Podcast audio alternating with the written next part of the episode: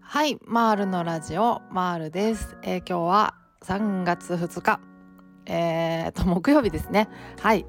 というわけで、えー、今日はまあなんかショート動画まあって言っても10分ぐらいにはなっちゃうと思うんですけどまあなんか何かしらのチップス的なことをお話ししたいなと思ってるんですけどまあまあ回復のコツをお話ししたいななんて思っておりますがすごいざっくり。はい。まあまあ私の場合はですねその、まあ、認知行動療法でね治ったんですけど、まあ、本当にあの複雑なことではなくてすごいね複雑に捉えられがちだと思うんですよね。ここが本当になんか難しいところだなと思うところでだからそれいかにシンプルに捉えるかっていうことも必要なことだと思うんですよね。うんうん、であのやっぱりそのまずあの発作っていうのは過呼吸から来るんだっていうことを知ることですよね。で過呼吸っていうのは私もねあのぜいぜいハーハーなるやつぐらいのイメージしかなかったんですけどあの過呼吸の時って本当になんか多種多様の症状が出てくるものなんですよね。でその症状のもうほぼ全てがあの発作の時に出てくるような症状感じる感覚とかいろいろ、まあ、人それぞれあると思うんですけどほぼそれに当てはまるということなんですよね。まああのフラフラしてきたりねなんかこう手がしびれてきたりまあなんか冷や汗が出てきたりとかねなんかいろいろ頭痛くなったりとかお腹痛くなったりとか、まあ、そういう体の症状もあるだろうしあとまああのまあ切迫感とかね恐怖感とかあとあの自分がおかしくなっちゃうんじゃないかみたいな制御できなくなるような感覚もありますよね。なんかあの変なことやっちゃうんじゃないかとかおかしくなっちゃうんじゃないかみたいな感覚。私はもうそれが本当に強かったんですけどまあそういうこう体の症状もあるしあのそういう感覚的な症状もあるし本当にさまざまな症状が、まあ、あって人によってね。そうあってでそれらがのほぼ全てが過呼吸に由来してるんですよね。うん、そう過呼吸って基本的に酸欠になるのでで脳にの酸欠とかが起こってくると、まあ、本当にさまざまな症状が出てくるっていうことなんですね。そうそうで過呼吸ってそもそもねなんか気づかないんですよね自分でなってることになかなか。なんか息苦しくなってきたりとかそういうなんか体の症状がちょっと出てきた時にやっと気づくみたいなところがあってそれでもなんか過呼吸ってぜいぜいハーハーなるやつだみたいなぐらいにしか思ってなかったらそういう諸症状が過呼吸に由来してるんだっていうことすらもう気づかないんですよね。そうそうそうだから、まあ、まず知ることですよね発作ってなぜ出てくるのか。で過呼吸に由来してるんだなっていうことがまあ理解できたらあの、まあ、呼吸を整えるっていうことの大切さも、まあ、同時に分かりますもんねそうそうまあだからそこをですねまずね発作と過呼吸の関係を知るっていうことですね。あとはもう暴露療法とかあの認知再構成法とかってあるんですけどそれってそれらは具体的に何を目的にしているのかっていうとあの不安とか発作って出ても大丈夫なんだないいんだなっていうことをこう実感していくための訓練だったりするんですよね。そうそうだからまあそれが本当の目的なんですよね。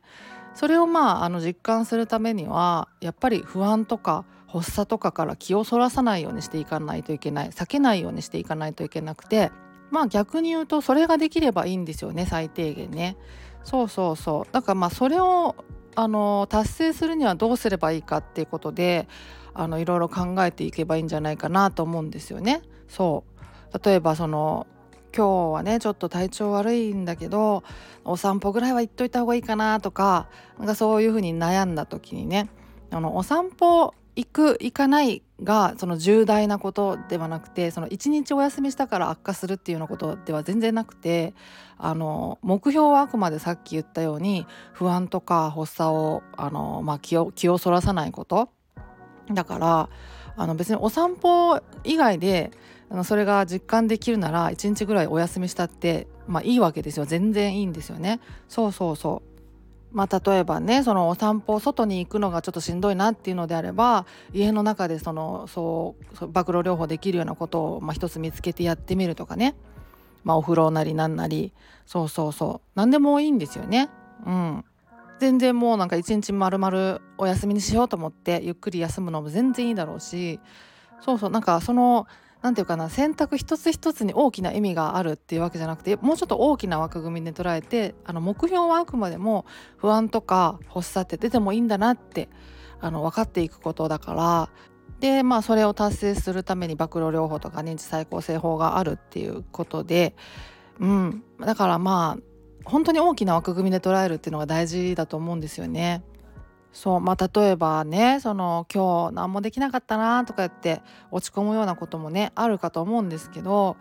あのいや全然そんなことはなくてあのまあそのね一日の中でこう不安を感じるようなタイミングって結構あると思うんですよね。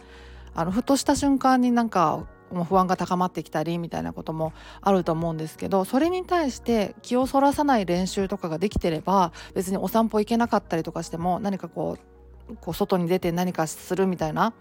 そういうことがまあできなくても全然大丈夫なんですよね。そうそうあの気をそらさない練習っていうのができてればねそう、まあ、できなくても全然そのその日はもう丸々お休みにしたってそれ自体が悪化の原因になったりっていうことは全然ないだろうしそうでね逆にこうちょっと今日元気かなとかなんか体力がありそうだなみたいな時に、まあ、お散歩行くとかね何かこう暴露療法のこう目的の一つをやってみるとかでそんな感じで全然いいと思うんですよね。だからねそのまあねあの一日一つなんか目標やるぞみたいなそうやって頑張るのももちろん全然あの必要だと思うんですけどあのいいことだと思うんですけどだからといって逆に今日何もできなかったなみたいな感じであの落ち込む必要も全然ないと思うんですよ。そう。私はねなんか振り返ってみるとなんか治療中になんか落ち込むみたいなことがほぼなくてですねなんかそもそもそんなポジティブな性格でも何でもないからなんかそれが結構自分でも不思議だったんですけどでもなんかやっぱりまあそういうことなのかなみたいなその目的みたいなことを、まあ、大きく捉えられてたからなんかこう一つ一つでこう一喜一憂みたいなことをせずに済んだのかなみたいな。一喜一憂って結構疲れません？やっぱり。しんどいですよね。なんかこうアップダウンがあると感情に。